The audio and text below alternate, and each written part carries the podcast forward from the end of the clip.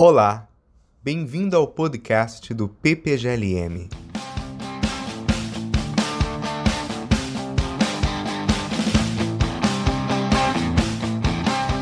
Damos início a mais um episódio do nosso podcast e na entrevista de hoje conversaremos com Monique Guedes. Ela é doutoranda em filosofia no programa de pós-graduação Lógica e Metafísica aqui da UFRJ. Conversará com ela eu, Tiago Augusto, também a Daniele Pacheco e o Yuri Nascimento. E o tema do nosso episódio é Epistemologia em Descartes.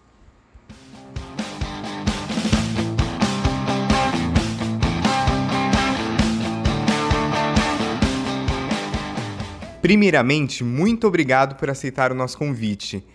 E para começar, fala para a gente um pouco da sua trajetória de pesquisa e como foi chegar até a pesquisa sobre a filosofia de Descartes. Olá, Tiago. Olá, Dani. Olá, Yuri. Eu quero agradecer muito a oportunidade de participar do podcast do PPGLM.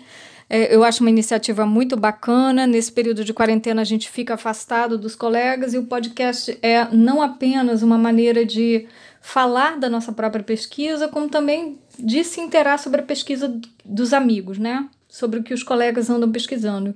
Então, muito obrigada pelo convite. Bom, sobre a minha trajetória até o cartesianismo, a gente sabe que há uma certa artificialidade né, na unidade desses relatos. É, o acaso faz muitos trabalhos né, nessas trajetórias acadêmicas e isso acaba desaparecendo nos relatos que a gente faz. Mas eu diria que uh, o meu trajeto até Descartes já começa na graduação em psicologia na UF. Nem todo mundo está familiarizado com a grade curricular da psicologia, então acho que vale a pena fazer alguns esclarecimentos muito gerais e, em alguma medida, provocativos.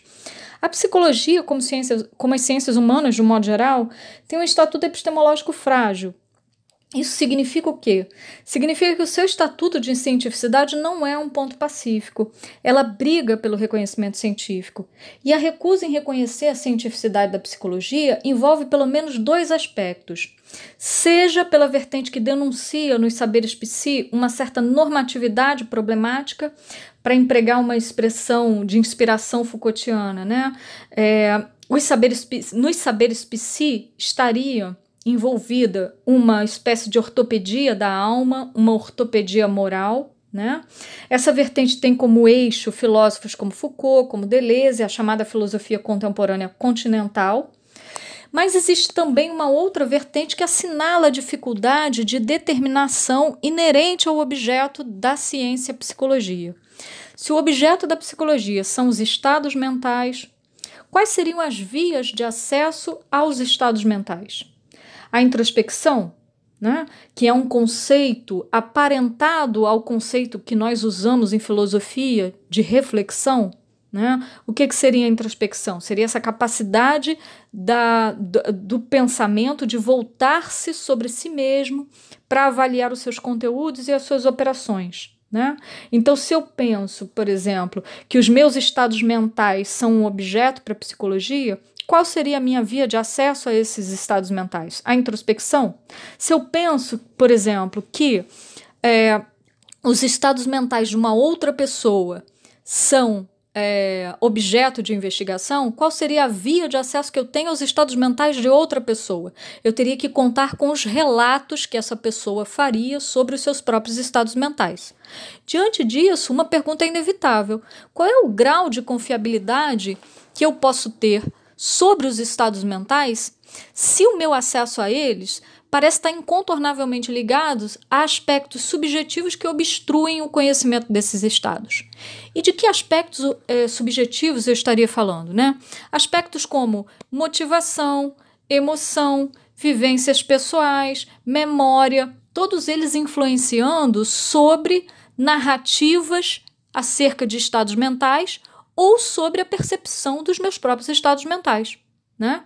O que eu estou querendo dizer com isso é: se nós definirmos estados mentais como objeto da psicologia, é, nós teremos um problema que diz respeito a como ter acesso a esses estados mentais. Né? O behaviorismo, que é um sistema de psicologia, né, ele tenta resolver esse tipo de problema circunscrevendo um objeto para a psicologia que seja perfeitamente observável, mensurável, passível de reprodução e que ele chamou de comportamento. Por comportamento, seria preciso entender respostas fisiológicas, como secreção glandular, movimento muscular. Essa definição parece bem problemática, porque ela procura, procura elidir toda a interioridade do objeto da psicologia, tudo aquilo que pode sugerir alguma obscuridade subjetiva do psiquismo, mas ela paga um preço alto que é o de manter uma definição do objeto da psicologia na qual poucos de nós se reconheceriam. Isso não chegaria a ser um problema se nós estivéssemos falando da psicologia como da, da psicologia de uma perspectiva apenas teórico-especulativa. Né? O problema é que a gente sabe que a psicologia tem também é, um interesse clínico-terapêutico. E um objeto como esse como o comportamento, tal como o behaviorismo o define, como movimentos musculares, secreções glandulares, como respostas fisiológicas, né? o que, que ele poderia ensejar de um ponto de vista clínico-terapêutico? Né? Ele, é, o que eu quero dizer com isso é: o objeto da psicologia assim definido deixa de fora uma parte importante de nós, e isso pode parecer clinicamente muito frustrante. Né? Se eu quero falar das minhas dores, dos meus sofrimentos, é, eu não me reconheceria numa definição como o comportamento, como movimentos musculares, secreções glandulares. Né? É, então, para resumir, o behaviorismo parece ter um valor teórico especulativo, mas ele parece limitado quando se o considera de um ponto de vista clínico-terapêutico. Eu nem estou mencionando é, dificuldades de, suplementares ligadas ao fato de o behaviorismo definir o seu objeto nos remetendo a respostas fisiológicas. Né? Primeiro, porque a gente sabe que isso envolve um materialismo e que o materialismo tem raízes filosóficas profundas, portanto, a gente estaria dizendo que o behaviorismo está assumindo uma perspectiva que, em última instância, é filosófica, o materialismo é uma. uma uma perspectiva filosófica com a qual, inclusive, Descartes dialoga, né? E a gente tem também o problema que está ligado à especificidade da psicologia, definindo dessa maneira o seu objeto como é, movimento muscular, secreção glandular ou, de um modo mais geral, como respostas fisiológicas, a psicologia não se converteria numa espécie de subramo da neurofisiologia? E aí, nesse sentido, é, por que, que ela seria uma ciência é, por, qual seria a especificidade dela? Né? Por que, que ela seria uma ciência e não seria apenas um subramo da, da neurofisiologia? Né? Bom, mas eu falei de problemas epistemológicos da psicologia e né, por que, que eu falei desses problemas? É sobretudo para mostrar que eles obrigam a uma forte incursão em estudos de filosofia, seja na questão da crítica disciplinar, seja na questão da crítica que envolve temas de psicologia cognitiva, como esses que a gente acabou de ver. Nos quatro primeiros períodos do curso, eu me dediquei a estudar esses temas com muito afinco. Eu posso dizer que essas questões de psicologia cognitiva exerciam um grande fascínio sobre mim. Hoje eu vejo que essas questões é, reeditavam debates que Descartes já travava na filosofia moderna. Eu vejo claramente um elo entre alguns problemas da psicologia cognitiva e aqueles que Descartes procura elucidar. Para mencionar apenas um deles, né, quais seriam os mecanismos que estariam por trás dos erros de percepção, né? que em Descartes se traduziria no problema das ideias materialmente falsas. Quais seriam os mecanismos envolvidos nos erros judicativos, né? que ocupa o tema de toda a quarta meditação? Descartes dirá a precipitação e a prevenção. Nós estudávamos coisas como é, o que é a percepção, o que é a motivação, o que é a emoção, é, se a motivação exerce influência sobre a percepção, qual seria o papel da memória no conhecimento, qual seria o papel da imaginação no conhecimento, temas que são claramente de interesse filosófico. Por outro lado, eu me mostrei muito sensível às críticas ligadas ao tema do poder disciplinar. E isso me fez ter uma desconfiança muito grande em já me dedicar às práticas psi sem ter apaziguado em mim essas desconfianças. Ainda assim, eu cumpri o ciclo de estágio em psicologia, porque à época eu pensava ter encontrado na psicanálise uma espécie de refúgio seguro. Como Foucault lidera à frente é, dos autores que fazem uma denúncia da normatividade da psicologia, dos saberes psi em geral, é, e como Foucault sempre manteve com a psicanálise uma relação ambígua, eu achava que eu podia me apoiar sobre essa ambiguidade, sobre uma possível simpatia do Foucault com relação à psicanálise, é, pelo menos uma simpatia inicial. É, eu achava que eu podia me apoiar nisso para é, pensar uma clínica que escapasse a essa ortopedia moral é, que seria própria dos saberes psi, né? É, eu acho que eu preciso dizer ainda algumas coisas também sobre como eu me senti em relação à grade curricular do curso. Eu tinha muito interesse e dedicação ao curso durante os quatro primeiros semestres, mas a partir do, cur do quinto semestre, o curso parece ter uma ruptura meio inexplicável. É, de uma hora para outra, os alunos são é, apresentados a uma bibliografia que procura preparar para as práticas psi, para as diversas modalidades de práticas psi. Né? E aí a gente começa a estudar é, uma bibliografia que fundamenta é, que fundamenta intervenções em psicologia social e institucional, em psicologia dos grupos, é, uma bibliografia que procura fundamentar as modalidades de clínicas psicoterápicas e aqueles primeiros semestres que estavam ligados ao estudo de história da psicologia, de das teorias e dos sistemas psicológicos ao longo da história, que estava ligado aos elementos de psicologia, psicologia cognitiva, é, essa bibliografia fica como que esquecida. Né? Com isso, eu estou dizendo uma coisa importante: os quatro primeiros semestres não são a base teórica dos seis semestres seguintes. Nós passamos a outros autores cujo propósito é a fundamentação das práticas. Para quem tem uma vocação teórica especulativa, isso é extremamente frustrante, e era o meu caso. Outra coisa que eu acho importante registrar é que essa narrativa das impressões que o curso me causou é uma narrativa que diz respeito a esse período dos meus 19 aos 23 anos. Eu não sei como eu reagiria hoje à exposição a essas discussões, mas o fato é que por dois anos eu cliniquei como estagiária do SPA, é, sob a supervisão do professor de psicanálise Paulo Vidal. Né? Paralelamente, a vocação teórico-especulativa não ficou esquecida.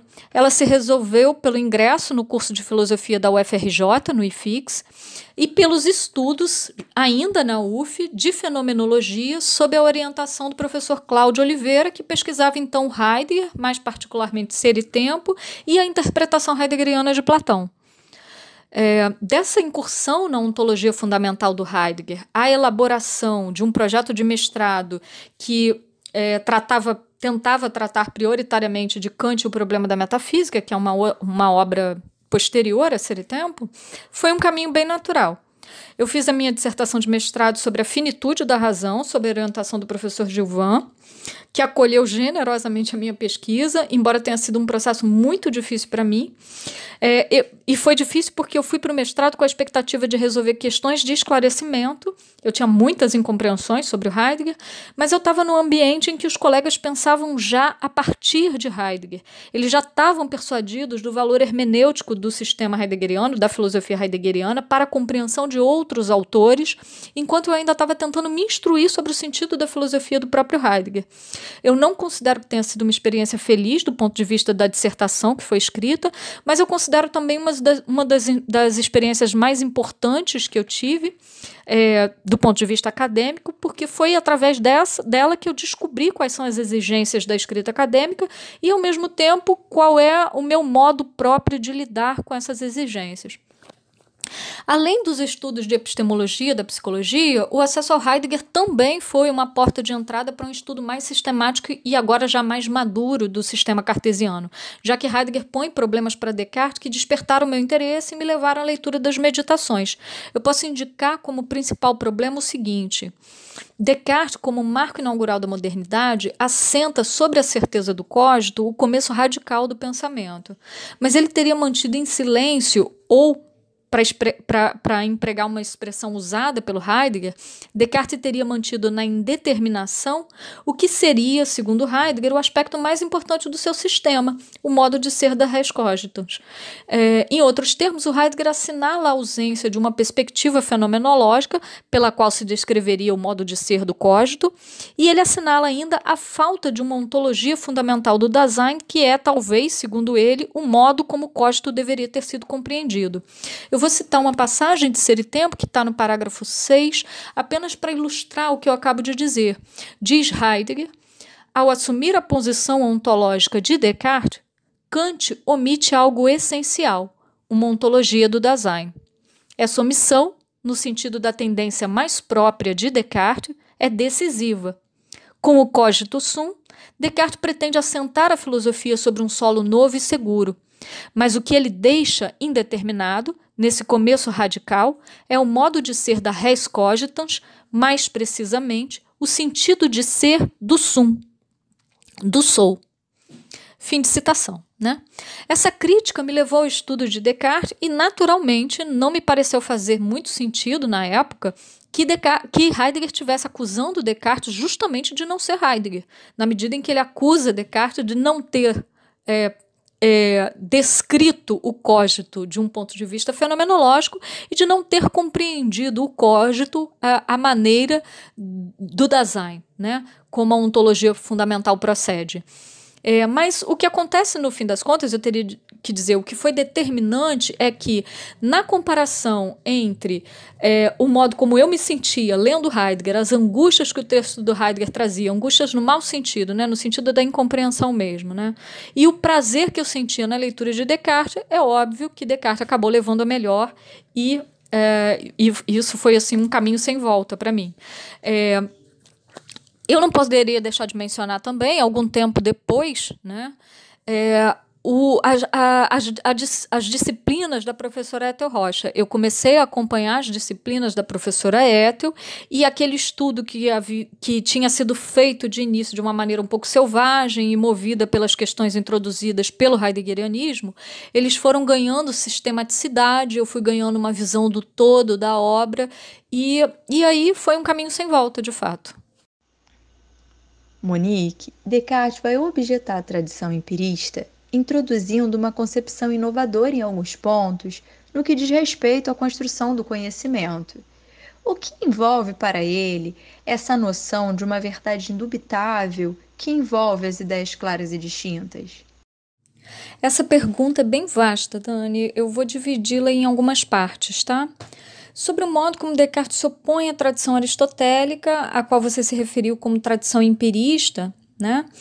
É, eu diria que a oposição à tradição aristotélica tem por propósito criar uma nova mentalidade científica inédita, e isso se dá pelo afastamento em relação a dois aspectos que são caros à mentalidade científica do aristotelismo medieval. O primeiro aspecto é a rejeição de Descartes ao formalismo da lógica aristotélica, em particular a silogística. E também é, a gente poderia acrescentar a rejeição, de, a rejeição a isso que Descartes chama de síntese, tal como ela é descrita nos segundos analíticos de Aristóteles e tal como ela se exibe nos elementos de Euclides. É, silogística e síntese não são a mesma coisa, obviamente, mas eles têm traços comuns e Descartes visa esses traços comuns quando critica a síntese e quando critica também a silogística. Tá? É, o segundo aspecto está mais diretamente ligado à sua pergunta, porque você está interessado no empirismo característico dessa tradição. Descartes rejeita a teoria medieval da, da abstração, que é uma das principais heranças aristotélicas entre os medievais.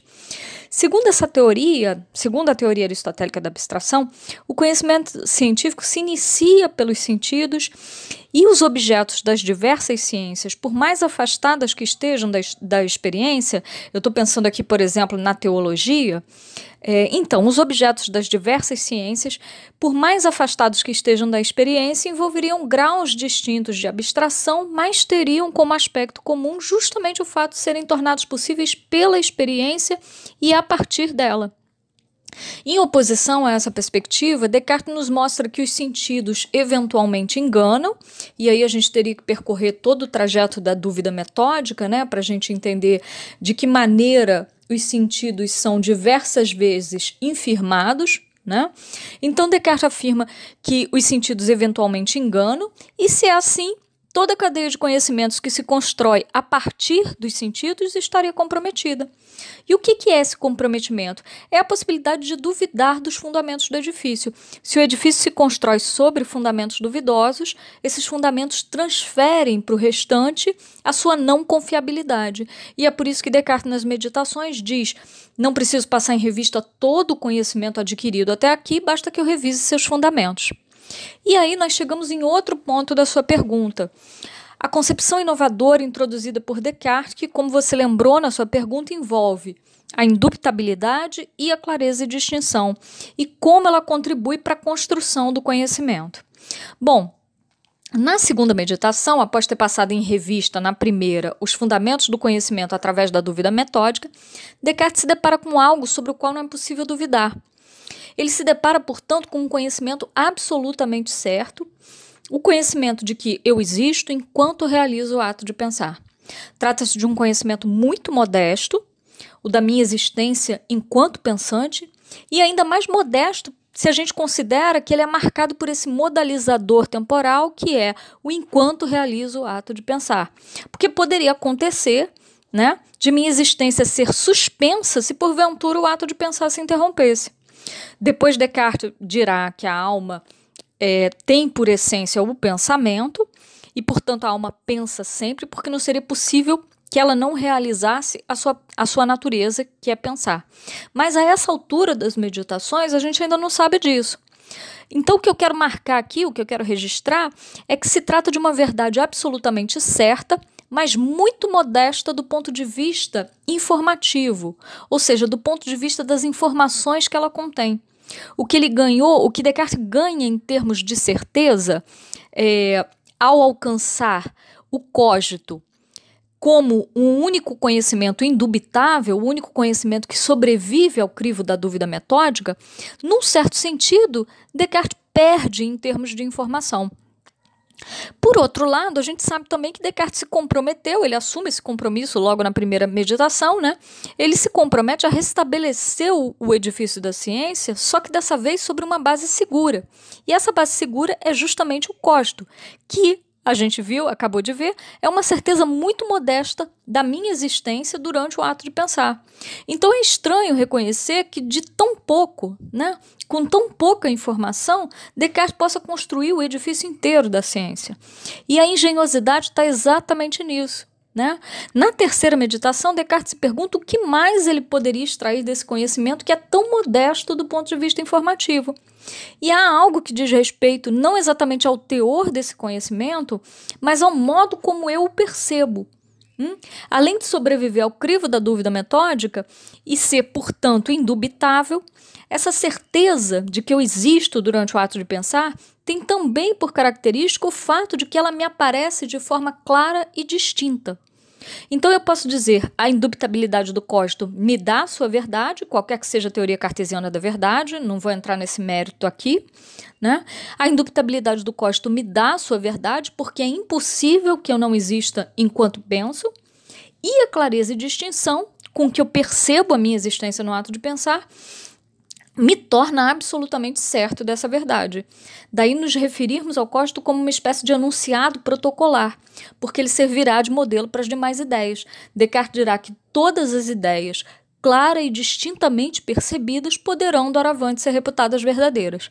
É a famosa regra geral de verdade que gera tantas controvérsias e a porta para a reintrodução de uma riqueza de informações se abre e o edifício pode novamente ser construído. Eu acho que pode ser interessante falar um pouco das definições de clareza e de distinção e mencionar, além disso, pelo menos duas controvérsias que eu não vou ter como desenvolver aqui, mas que ficam como sugestão para quem tiver interesse.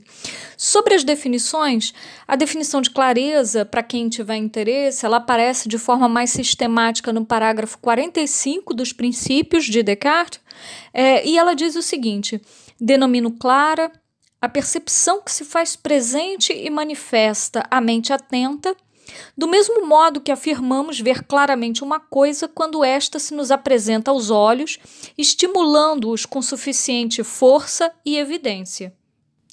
Já a ideia de distinção aparece no parágrafo 46 dos princípios e ela é um pouco mais estrita e pressupõe a definição de clareza. Descartes diz que a, a distinção é, pressupõe que a percepção, além de ser clara, seja tão diversa de todas as demais que somente contém em si aquilo que é claro. Talvez a gente tenha a oportunidade de falar disso mais adiante, mas a definição de clareza e a analogia feita na definição de clareza por Descartes com a visão é particularmente interessante para minha pesquisa. É, eu não vou desenvolver isso agora, talvez a gente tenha a oportunidade de ver mais adiante. No momento, eu acho interessante mencionar as controvérsias, pelo menos duas controvérsias que são suscitadas pela regra geral de verdade. É, a primeira delas é como eu posso estar certo de que eu efetivamente percebo claro e distintamente o que eu julgo perceber claro e distintamente. E isso é particularmente relevante para a noção de distinção, na medida em que a noção de distinção afirma que a percepção é distinta quando ela não contém nada além daquilo que é claramente percebido. Né? E a segunda controvérsia é a, a, a, o famoso problema do círculo, tratado por diversos autores. Alguns deles sequer reconhecem que o problema exista, outros têm res, respostas muito sofisticadas para ele, mas a ideia é a seguinte. É, a pergunta que se faz é: Descartes estaria autorizado a essa altura a formular a regra geral de verdade? Né? Sem é, a regra geral de verdade, a prova da existência de Deus, que vem logo na sequência, não seria possível. Por outro lado, sem a prova da existência de Deus, talvez Descartes não tivesse autorizado ainda a formular a regra geral de verdade. Para quem tiver interesse, então, pode procurar por esse problema como o problema do círculo cartesiano. Agora, você menciona, Dani, na sua pergunta, a importância da noção de clareza e distinção para a construção do conhecimento. Descartes qualifica as ideias claras e distintamente conhecidas como as primeiras noções do nosso conhecimento. Isso significa que elas são a base a partir da qual outros conhecimentos menos imediatamente evidentes são obtidos.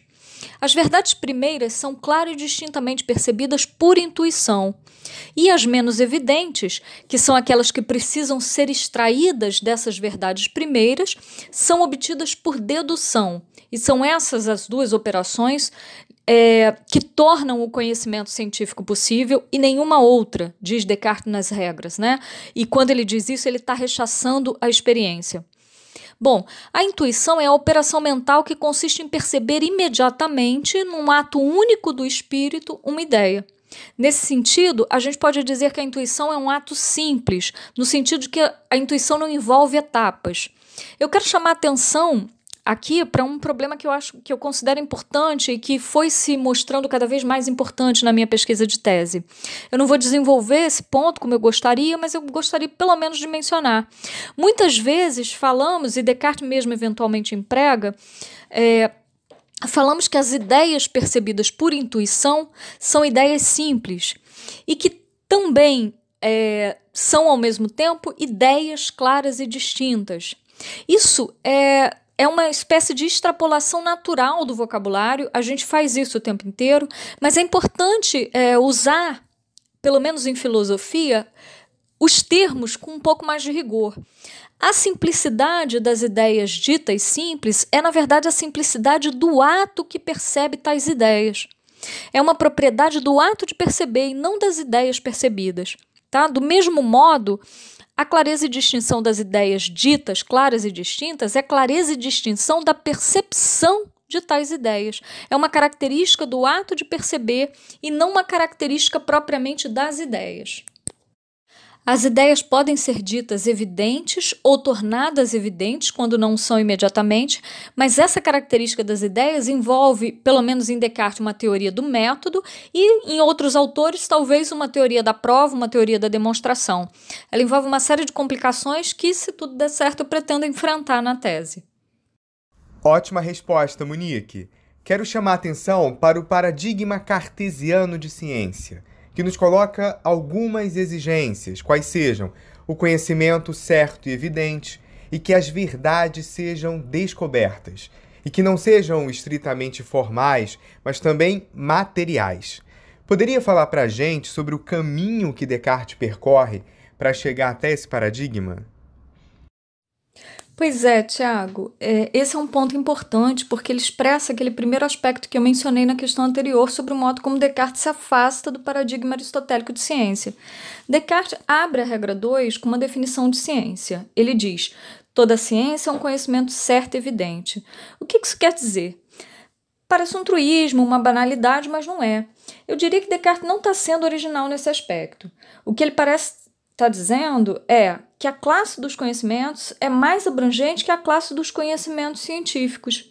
E o que caracteriza um conhecimento científico é a certeza que ele envolve e a evidência das suas ideias, que, quando não está dada, imediatamente deve ser alcançada. Nesse sentido, no sentido da exigência que pesa sobre o conhecimento científico, eu diria que Descartes é fielmente aristotélico e por isso ele não, não seria original. Assim como Descartes, Aristóteles faz uma partilha entre conhecimentos científicos e não científicos. A evidência para Aristóteles se manifesta pela demonstração. Então, conhecimento científico, para Aristóteles, é conhecimento demonstrado. E nesse ponto, a aproximação entre os dois se interrompe, porque para Aristóteles a demonstração é o aspecto mais relevante da ciência. Mas em Descartes, pelo menos nas regras, a demonstração parece ser secundária em relação à descoberta da verdade. De todo modo, o ponto comum para ambos é que há uma exigência que o conhecimento científico deve é, atender para ser reputado científico, e é justamente a de ser evidente. Eu chamo essa exigência, eu tenho chamado essa exigência de exigência apodítica. Mas, e esse é o ponto que torna Descartes um filósofo realmente original, sobretudo se a gente considera que ele está num contexto de grande difusão do ensino escolástico, é, o que faz de Descartes realmente original é que Descartes faz pesar sobre a ciência ainda uma outra exigência além da apodítica. É a de que o conhecimento científico deve ser informativo além de certo. Ou seja, ele deve ser constituído por novas verdades. Essa exigência, que eu tenho chamado é, de exigência heurística, ela não chega a ter a força de uma definição. A gente não encontra nas regras uma definição é, como tão clara né, como a, a, que a gente encontra sobre a exigência política. Tá? E é por isso que, para falar da exigência heurística, a gente precisa configurá-la. Mas eu posso dizer que essa exigência aparece, sobretudo, nos contextos em que Descartes dirige à silogística uma crítica. Né? E uma das acusações que Descartes dirige à silogística é justamente a de que, por meio dela, nós somos capazes de arrancar o consentimento do interlocutor, graças à cogência com que a verdade é exibida na demonstração, mas nós não somos capazes, através do silogismo, de alcançar novas verdades. Ou seja, da premissa à dedução da conclusão, nada se ganha efetivamente em termos de informação. A conclusão é absolutamente certa e tornada evidente por demonstração, justamente porque a conclusão apenas explicita uma informação que já estava implicitamente contida na premissa. A expectativa de Descartes é justamente introduzir um método dedutivo que seja capaz de extrair das verdades primitivas conhecidas por intuição conhecimentos que representam novas informações em relação àquilo que as verdades primitivas informam. Como se dá isso na filosofia clássica, né? É bom a gente ter um parâmetro de como seria isso fora do quadro da filosofia cartesiana. Em geral, a gente diz que a certeza e a evidência são garantidas pela dedução e que a informação, os dados novos, seriam fornecidos pela experiência. Em termos mais rigorosos, nós diríamos a dedução é demonstrativa e a experiência é informativa. Mas a experiência, por tudo que nós vimos até agora, não é uma via aceitável para Descartes. Justamente na regra 2, ele é, rechaça a experiência e afirma categoricamente que as únicas vias que dão acesso ao conhecimento são intuição e dedução. E por quê? Porque os sentidos podem enganar e, portanto, eles não podem estar no fundamento do conhecimento científico. De modo que Descartes terá que garantir as duas coisas se mantendo apenas no registro do intelecto. E isso é que é desafiador. O intelecto deve ser capaz de descobrir novas verdades sem que isso envolva perda de certeza e evidência. A experiência não é uma possibilidade, pois ela envolve perda de apoditicidade, ela justamente envolveria a perda de certeza e evidência nos parâmetros, nos quadros da filosofia dele né? Então a dedução deve ser a única via para a descoberta de novas verdades e para a manutenção da certeza. Descartes dispõe de um conceito de dedução que possibilita isso? Esse é todo o problema. Outro ponto importante é que a sua, outro ponto importante que sua pergunta menciona é que as informações sejam verdades materiais e, e não verdades meramente formais. Esse não é um vocabulário cartesiano, mas eu acho que a gente pode empregar. De todo modo, o que é importante notar é que uma das críticas que Descartes faz à lógica é que ela permite falar com propriedade mesmo daquilo que não se conhece de fato. Um dos modos de entender essa afirmação é justamente considerando que o que Descartes tem em mente aqui é que as verdades lógicas são meramente formais, elas não dizem respeito à natureza da coisa conhecida, às propriedades que decorrem da natureza das coisas conhecidas, mas apenas dos aspectos formais. Para dar um exemplo, se eu digo que A é igual a B e B é igual a C, então só poderei reconhecer que A é igual a C. Mas a igualdade de A e de C não parece relevar aqui do do meu conhecimento das propriedades que decorrem da natureza de A e das propriedades que decorrem da natureza de C, mas da constatação da transitividade da igualdade. Monique, uma de suas pesquisas versa sobre análises que envolvem as noções de intuicionismo e inatismo para Descartes. Como essas noções estão relacionadas e qual a relação delas considerando resoluções de embaraços na ciência? Yuri, a minha pesquisa trata prioritariamente do papel das operações do entendimento na constituição da ciência, tal como essas operações são descritas nas regras. São duas as operações, intuição e dedução. A intuição é a operação pela qual eu percebo as ideias primeiras do conhecimento. Por intuição, eu percebo noções primitivas, que são as primeiras ideias e os primeiros princípios do conhecimento, e ela é também a operação que me fornece o que nas regras Descartes chama de absoluto, que Descartes define, que Descartes define por tudo que contém em si a natureza pura e simples de que trata uma questão. Há aqui um aspecto conceitual envolvido. Tanto as noções primitivas Quanto às ideias que podem ser consideradas absolutas, são ditas primeiras noções do nosso conhecimento e são percebidas por intuição. Mas elas não são primeiras no mesmo modo, e isso é que é importante acentuar. As noções primitivas, que podem ter uma forma conceitual ou proposicional, são primeiras na medida em que estruturam a própria racionalidade, dão consistência à razão, ou seja, são ideias a partir das quais pensamos aquilo que há para ser pensado. Já as ideias ditas absolutas são primeiras por uma espécie de instituição, elas são tomadas como primeiras graças à posição que ocupam numa cadeia de raciocínios e são ditas simples em razão do uso que se faz delas, pois são independentes do que delas se segue, enquanto tudo que delas se segue depende delas. Por que, que é importante fazer essa distinção? porque me parece bem diferente intuir noções primitivas e intuir ideias identificadas como simples na resolução de uma questão. No primeiro caso, trata-se de intuições como se nós pensarmos em princípios, né, como o princípio de identidade, o princípio de contradição, regras como o todo é maior do que, a, do que as partes, o nada não tem propriedades, e se nós pensarmos em conceitos, né, é, e não mais na, na forma proposicional, que nós chamamos de princípios, se nós pensarmos em conceitos, o conceito de existência, de verdade, de pensamento, de ser e etc. Mas nós devemos perguntar em que ocasião nós percebemos claro e distintamente essas noções primitivas. Em que ocasiões evocamos deliberada e atentamente essas noções a fim de as considerar nelas mesmas? Se não exclusivamente, ao menos prioritariamente quando fazemos metafísica. Já no segundo caso, no caso da intuição de ideias ditas absolutas, Descartes afirma que aparecem numa questão. Né? Vocês se lembram? É, é, as ideias absolutas são aquelas que contêm em si a natureza pura e simples de que trata uma questão. Então, elas figuram no interior de uma questão. Para usar uma terminologia mais matemática, essas ideias primeiras ocorrem num problema a ser resolvido. Elas aparecem num contexto problemático particular e são primeiras não em si mesmas, mas no sentido do uso que se faz delas, pois são as que figuram em primeiro lugar numa cadeia de raciocínios. Descartes fornece alguns exemplos delas. Ele diz: tudo que num problema for considerado como causa, como simples, como universal, como unidade, como igual, etc.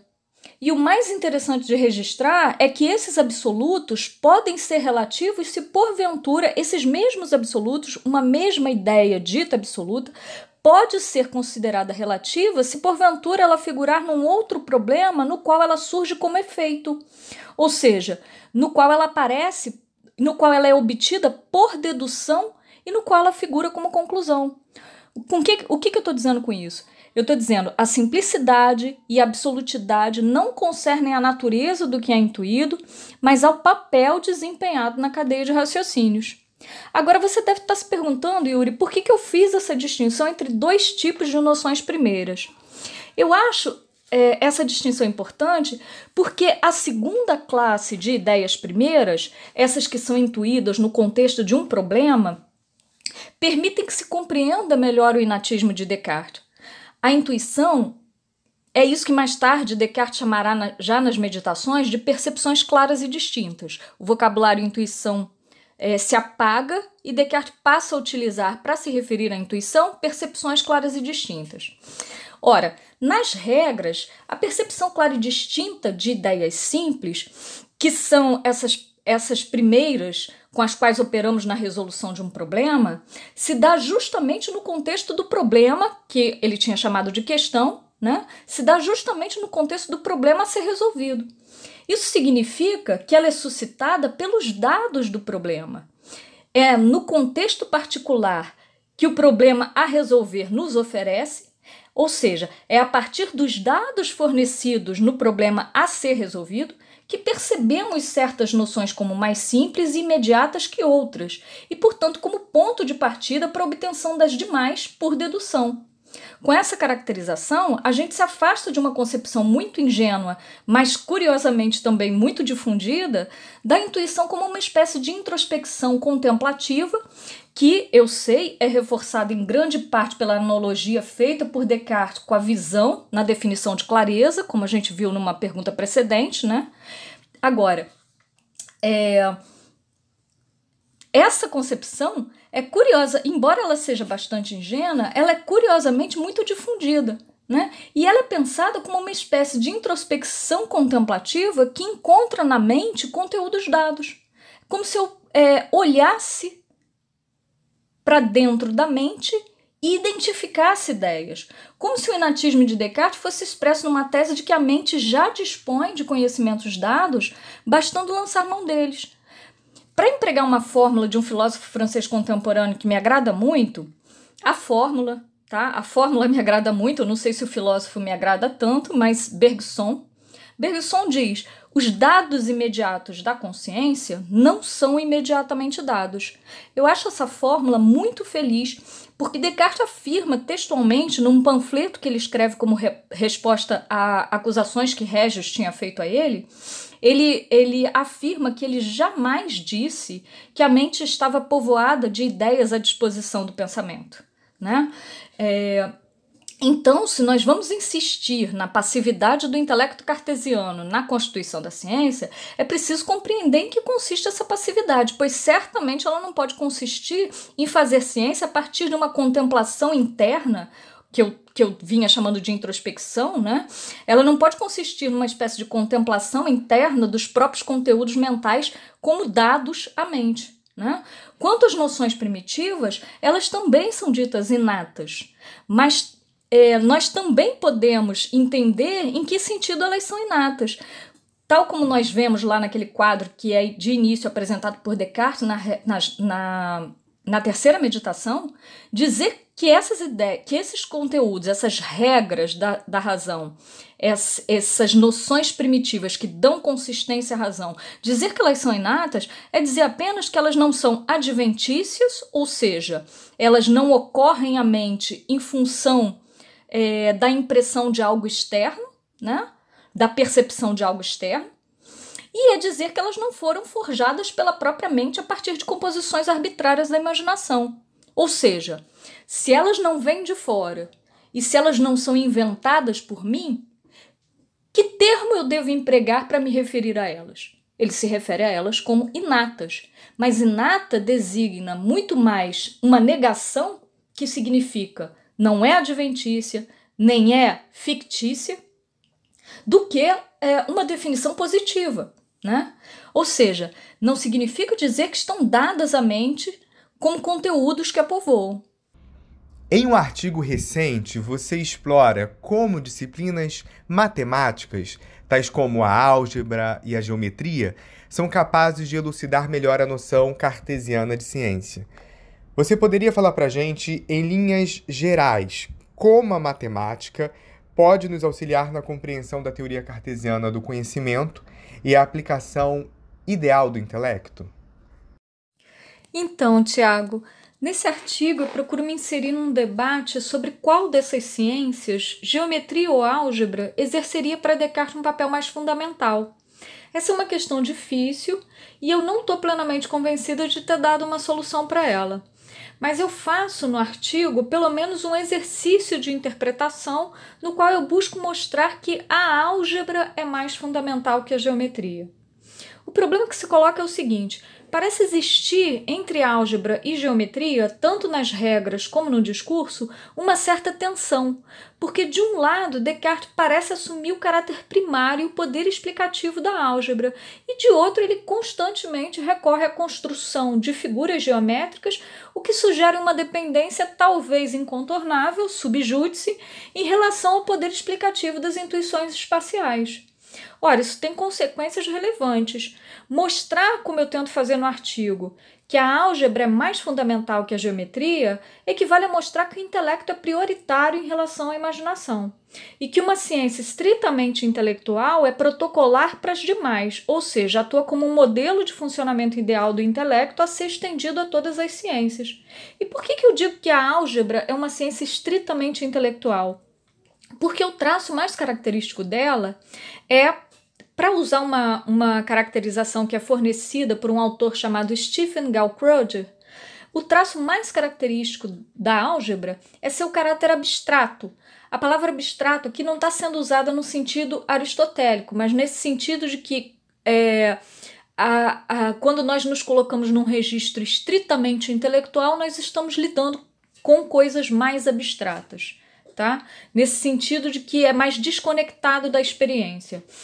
E é, diz o Gelkroger que o traço mais característico da álgebra é que ela abrange estruturas matemáticas que são definidas em termos puramente operacionais e relacionais, sem qualquer restrição imposta quanto à natureza das entidades relacionadas. Veja que curioso, o formalismo que eu tinha caracterizado anteriormente, quando nós falávamos da rejeição de Descartes silogística, é, eu tinha caracterizado como uma exploração de estruturas relacionais que desconsideram a natureza da, da coisa, parece retornar nessa definição de álgebra. O que é importante aqui é a afirmação de que a álgebra abrange estruturas matemáticas definidas em termos relacionais sem qualquer restrição imposta pela natureza das coisas. Ora, não é justamente isso o formalismo? Por isso eu digo que eu fiz um exercício de interpretação nesse artigo, porque eu penso que uma oposição forte ao empirismo aristotélico medieval requer que se leve a sério a mudança de cultura científica que Descartes quer promover. E essa mudança envolve uma rejeição forte aos sentidos, portanto, também é, a imaginação geométrica, comprometida com intuições espaciais.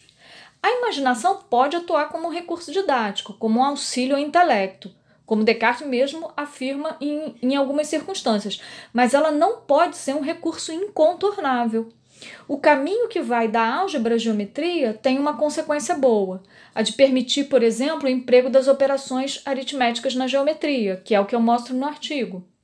Já o caminho que vai da geometria à álgebra nos leva a esbarrar em limites que são impostos pela geometria clássica, por um lado, e pela natureza dos próprios objetos geométricos. Foi isso que eu tentei mostrar no artigo. Agora, como eu disse para você, assumir a perspectiva intelectualista, ou seja, assumir que a álgebra, essa sim, exerce um papel mais primitivo e protocolar para as demais ciências que a geometria, tem consequências. O retorno do formalismo, que era rejeitado quando atribuído à silogística, é um deles. E porque agora ele parece ser bem-vindo na nova geometria inaugurada por Descartes, que é uma geometria algébrica, algebrizada. Né? Com isso, eu estou dizendo que o intuicionismo cartesiano, que preconiza o conhecimento da natureza das coisas, não acarreta um antiformalismo generalizado, mas a rejeição a um tipo particular de formalismo, o da lógica aristotélica. Então, aquilo que ele parece ter rechaçado do aristotelismo parece retornar através da álgebra. E o ponto é por que, que a crítica que ele faz à silogística não se aplicaria agora a ele. Isso é uma questão que é preciso investigar. Monique, pode comentar um pouco sobre a sua pesquisa atual e qual o cenário dos estudos cartesianos sobre epistemologia? Posso sim, Dani. É, essas duas coisas estão bem relacionadas, a minha pesquisa atual e o cenário dos estudos cartesianos no Brasil. Eu acho que, de um modo geral, os estudos cartesianos no Brasil foram por muito tempo muito marcados pela centralidade do estruturalismo do Guerrero na formação de uma cultura filosófica brasileira. O Guerrero, de fato, faz um trabalho incrível em seu Descartes segundo a ordem das razões. Mas a tese que Guerrero desenvolve, então, toma uma via que parte das meditações como uma espécie de ápice da filosofia de Descartes, onde talvez para ele, para o Guerrero, Descartes teria sido mais cartesiano, e busca reintegrar as demais obras a partir dela, das meditações, tomada como uma chave de compreensão para as outras obras. Como as meditações são uma obra de metafísica, alimentou-se por muito tempo a fantasia de que Descartes é um filósofo metafísico que se ocupa prioritariamente com a fundação metafísica do conhecimento. Ora, numa carta a Elizabeth, Descartes recomenda que sua interlocutora não se ocupe de metafísica além do necessário. É verdade que Elizabeth põe problemas sobre a união substancial que são perturbadores e dos quais Descartes talvez tenha querido se esquivar nessa carta. Mas eu não acho que essa informação contém apenas uma esquivância de Descartes. Eu procuro levar a sério a justificativa dele, segundo a qual a metafísica nos rouba o tempo que deveria ser empregado na pesquisa de problemas de ciência. Ora, a reputação de Descartes como um filósofo metafísico tem repercussões. Uma delas é a prática de traduções parciais das obras, traduções que se concentram apenas nas partes em que a metafísica está sendo tratada. A nossa primeira tradução integral do discurso do método, a primeira tradução que integra os ensaios científicos que o discurso prefacia, a geometria, dióptrica e meteoros, só foi publicada agora em 2018, ou seja, é muito recente.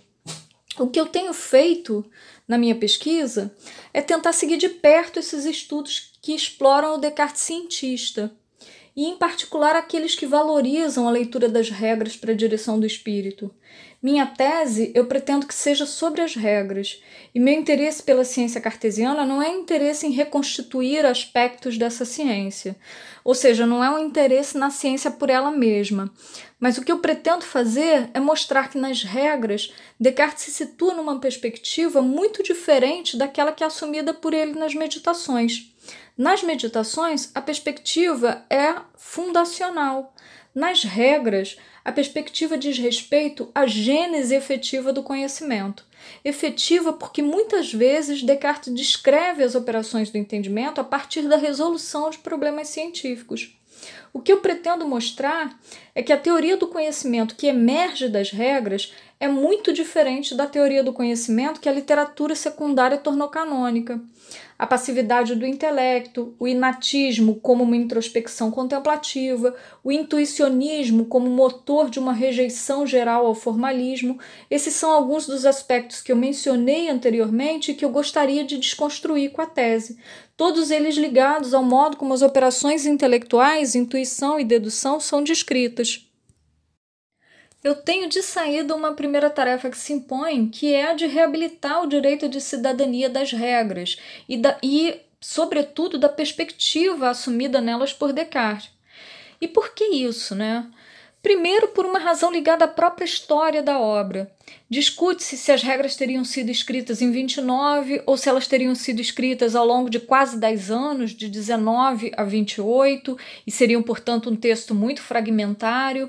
Mas é fato que as regras foram abandonadas sem terem sido concluídas e só foram publicadas postumamente. E isso sem que Descartes jamais tivesse feito menção a elas nas suas inúmeras cartas. Não há notícia de que Descartes tenha feito menção às regras. E é, a gente poderia dizer então que as regras sofrem um duplo abandono. Né? Não apenas na sua redação, mas também em relação ao silêncio de Descartes a respeito delas. É, e uma das coisas a se perguntar é até que ponto nós poderíamos é, fazer das regras uma chave de compreensão para os demais textos, já que Descartes mesmo parece, pelo seu comportamento, ter desautorizado essa obra. Né? Mas essa nem é a razão que eu considero mais forte para desautorizar a perspectiva das regras. O que eu acho que é uma razão mais arraigada e menos tematizada, mas mais conceitual e, portanto, mais filosófica, é que desde Kant se consolidou a tese de que a filosofia, quando se ocupa do problema do conhecimento, deve evitar as questões de gênese do conhecimento em nome das questões que dizem respeito às condições de possibilidade do conhecimento. Então não se trataria em Kant de dizer o que a razão é e nem como ela opera quando ela conhece, mas de determinar o que a razão em geral deve ser e como suas faculdades devem se relacionar para que o conhecimento seja possível. O quid juris leva melhor sobre o quid fact. A questão do direito parece desfrutar de uma dignidade filosófica que a questão da gênese parece não ter. E o que seria feito da perspectiva assumida por Descartes nas regras, então? Ela é reputada uma espécie de psicologia do conhecimento científico, como se isso depreciasse a teoria do conhecimento que as regras contêm. Meu ponto é que, dentro dos quadros da filosofia cartesiana, essa acusação não faz sentido.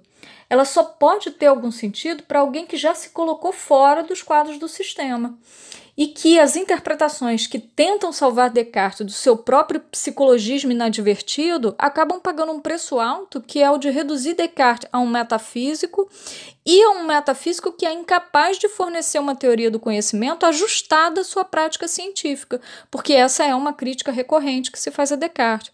Então, eu pretendo mostrar que a teoria do conhecimento que emerge das regras é muito mais rica e interessante que aquela que se consolidou a partir da metafísica, que ela contém insights que são muito mais interessantes do que essa que se consolidou a partir da literatura secundária. Muito legal! Monique, muito obrigado pela ótima entrevista. A gente aprendeu muito com você hoje. Eu tenho certeza que a nossa audiência também adorou. Muito obrigada, Tiago, Dani e Yuri. É, eu adorei participar do podcast, achei uma experiência muito bacana.